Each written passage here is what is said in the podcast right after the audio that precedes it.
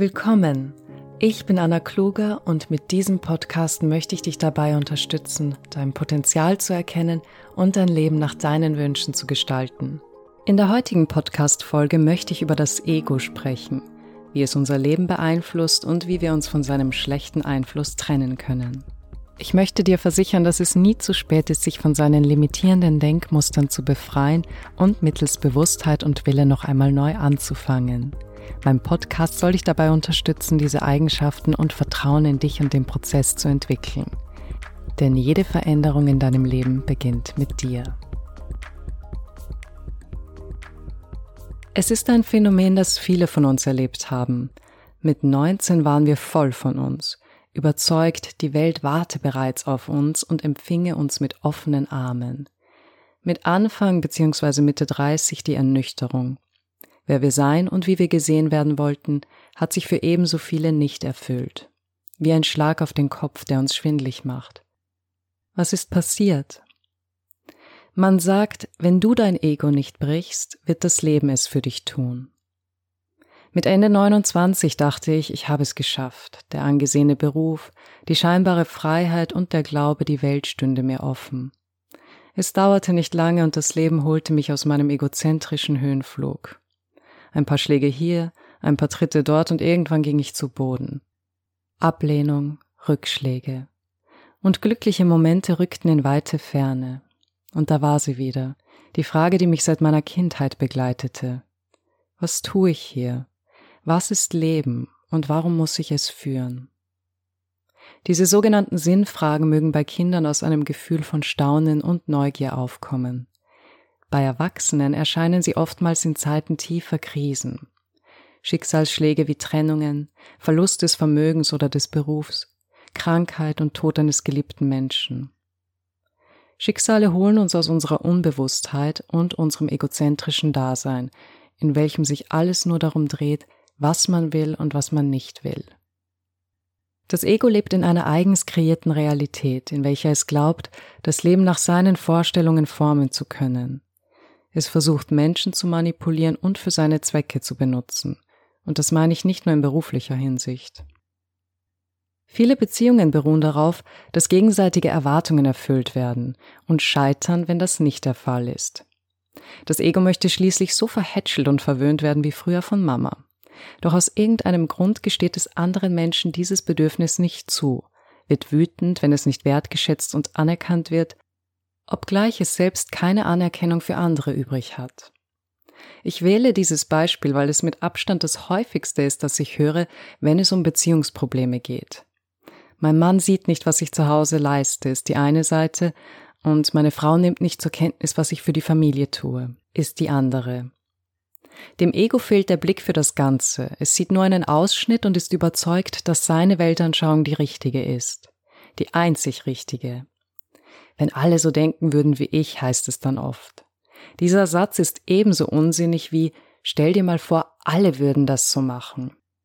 Solche Aussagen können nur vom Ego kommen, denn unsere natürliche Intelligenz und unsere Lebenserfahrung sagt uns, dass so etwas einfach nicht möglich ist.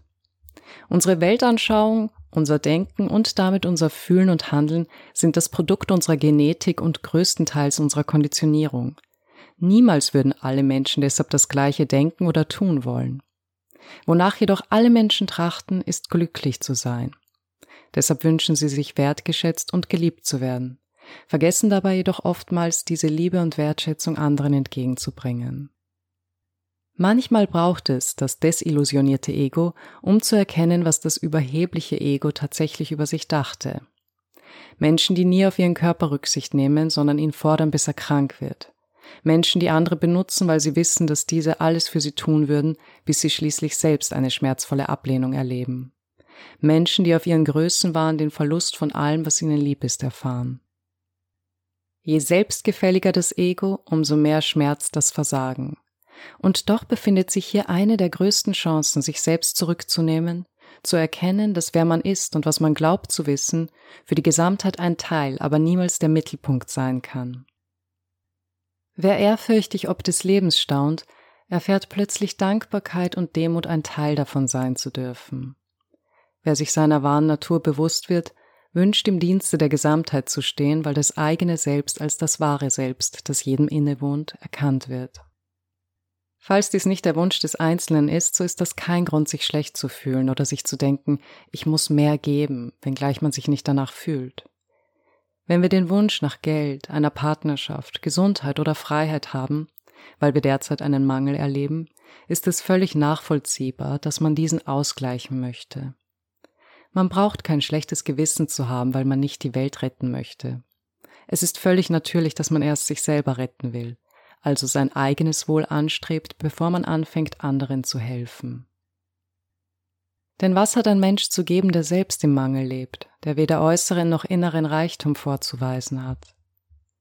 Wir sind schnell im Beurteilen und Verurteilen der anderen und übersehen dabei gerne, dass all die vermeintlichen Fehlverhalten und Fauxpas, die wir an anderen bemäkeln, uns selbst ebenfalls widerfahren sind. Die Erfahrung hat mir gezeigt, dass jene Menschen, die andere am meisten kritisieren, entweder solche sind, die selbst nie etwas anpacken und erschaffen, sondern sich gerne im sicheren Eck verkriechen, um dann zu lästern, oder aber sie haben derart viel Kritik für sich selbst übrig, dass sie von ihrer eigenen Unzulänglichkeit ablenken wollen, indem sie andere schlecht machen. Ein bewusster Mensch weiß, dass es immer Dinge geben wird, die ein anderer besser kann als er, dass kein Meister vom Himmel gefallen ist und dass Fortschritt wichtiger ist als Perfektion. Er übernimmt Verantwortung, wenn etwas schief läuft und prahlt nicht damit, wenn alles gut läuft. Für das Ego gibt es nur zwei Seiten. Entweder ist man ein Gewinner oder ein Versager. Deshalb folgt auf den Höhenflug eines überheblichen Egos nicht selten sein tiefer Fall. Ist man seinen Erwartungen nicht gerecht geworden, zweifelt man an sich und macht sich runter. Wir nehmen, was jemand gesagt oder getan hat, fast immer persönlich und erkennen nicht, dass auch der andere eine persönliche Geschichte hat, die er auslebt und dass Wort und Tat nicht wirklich gegen uns gerichtet waren. Wir fühlen uns persönlich angegriffen, wenn jemand unsere Erfolge klein macht, sich über unsere Kleidung oder unsere Wohngegend mokiert, denn wir identifizieren uns mit diesen Dingen. Wir glauben, wir sind unsere Ausbildung, wir sind unser Beruf, wir sind unser Aussehen, unsere Familie, unser Haus und so weiter. Was immer du besitzt, seien das besondere Fähigkeiten, Wissen oder Besitztümer, irgendjemand hat sie dir ermöglicht, hat dich unterrichtet, hat dir etwas weitergegeben. Etwas, das auch er einst erhalten hat. Was dir heute gehört, hat gestern jemand anderes gehört und wird eines Tages jemand Neues weitergegeben. Es ist alles nur geborgt in diesem Leben, hört man oft von älteren Menschen, denen die Wahrheit um die Vergänglichkeit klar wird. Nicht einmal dein Wissen wird dir bleiben. Das Ego klammert an Dinge, die ihm nie wirklich gehörten.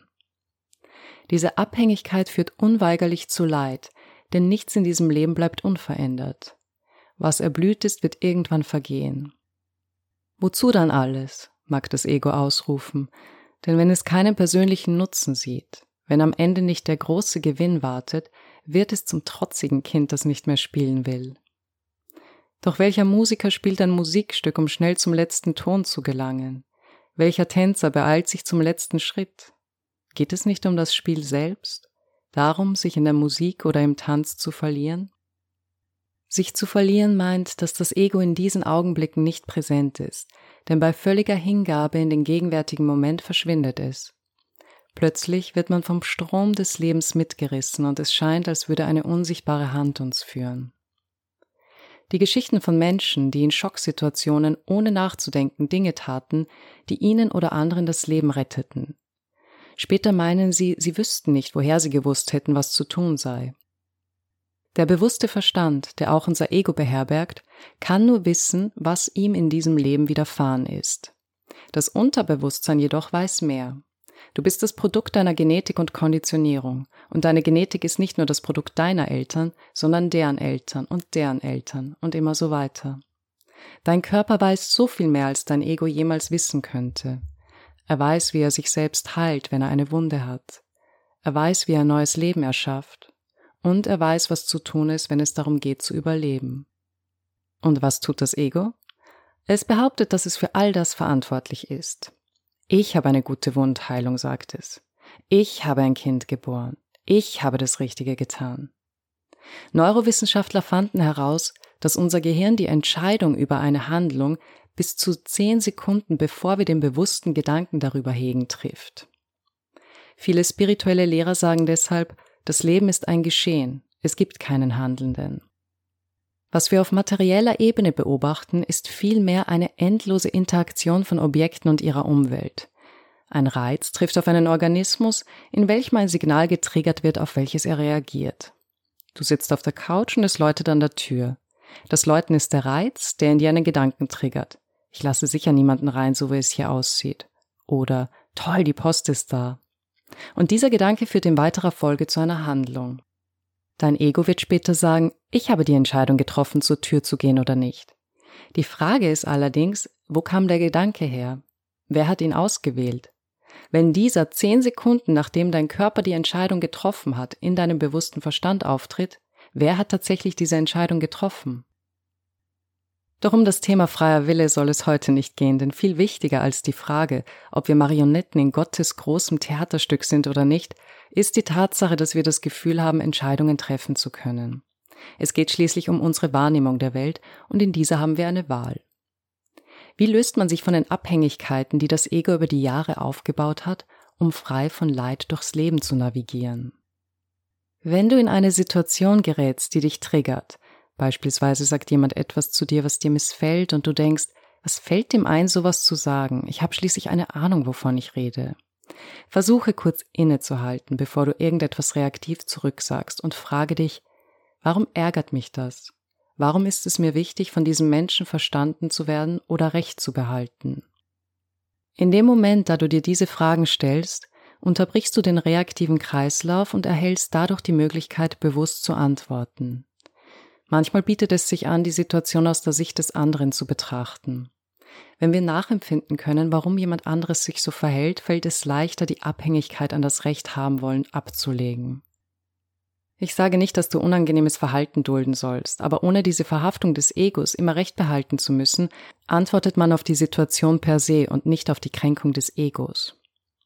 Bescheidenheit ermöglicht dir, deine Stärken und Schwächen klar zu sehen und dadurch zu lernen, an dir zu arbeiten und zu wachsen. Dadurch bildest du ein gesundes Selbstvertrauen und Selbstwertgefühl, welches nichts mit einem aufgeblähten Ego zu tun hat. Das Ego will von jedem gemocht werden. Es glaubt alles zu wissen, vergleicht sich mit anderen und möchte sich beweisen. Mit einem gesunden Selbstwert hat man kein Problem damit, wenn manche Menschen einen nicht mögen. Man lernt von anderen, vergleicht sich nur mit sich selbst, um sich zu verbessern, und statt jemand darstellen zu wollen, möchte man einfach nur man selbst sein. Du bist weder deine Erfolge noch die vermeintlichen Fehler, die du begangen hast. Erinnere dich, dass jedem deiner Erfolge Menschen vorangegangen sind, die dich gelehrt und unterstützt haben. Lass Dankbarkeit dein Herz erfüllen anstelle von Stolz. Was immer du meinst falsch gemacht zu haben, lass es los und vergib dir, denn du hast es im damaligen Moment nicht besser gewusst. Jeder von uns tut das, was er in jedem Augenblick für richtig erachtet. Selbst wenn einem bewusst ist, etwas Unrechtes zu tun, so wird es getan, weil das Ego sich einen Vorteil davon verspricht. Der Fehler ist, dass es sich für eine Entität hält, die von anderen unabhängig ist. Doch es gibt nichts in dieser Welt, das von etwas anderem unabhängig wäre. Alles ist miteinander verbunden. Der Sauerstoff, den wir zum Atmen brauchen, wird von Pflanzen und Blumen bei der Photosynthese abgegeben, und sie selbst nehmen für diesen Vorgang Kohlendioxid auf, welches wir bei der Ausatmung abgeben. Nichts könnte unabhängig von etwas anderem existieren. Dualismus ist eine Illusion, ebenso wie das Ego selbst. Doch solange wir an etwas glauben, machen wir es zu unserer Realität. Wer glaubt, im Kampf mit dem Leben zu stehen, von ihm betrogen und vergessen worden zu sein, der wird eben diese Erfahrung machen. Wer erkennt, dass wir nie wirklich getrennt waren und dass kein Leben wertvoller als ein anderes ist, sondern jedes einen Beitrag für das Ganze leistet, für den wird es einfacher sein, das Schicksal nicht persönlich zu nehmen, das Gute im vermeintlich Schlechten zu finden und darauf zu vertrauen, dass am Ende nicht nur alles gut wird, sondern sich darin der Anfang für etwas Neues befindet. Das war die heutige Podcast-Folge. Ich hoffe sehr, dass sie dir helfen wird, mehr Bewusstheit und Vertrauen in den Prozess zu entwickeln. Wenn dich dieses Thema interessiert, besuche meine Website annakluger.com, auf der du mehr zu meinen Angeboten, Büchern und kostenlosen Inhalten erfährst. Ich würde mich freuen, dich bei der nächsten Folge begrüßen zu dürfen. Bis dahin, alles Liebe und viel Erfolg bei deinen Vorhaben.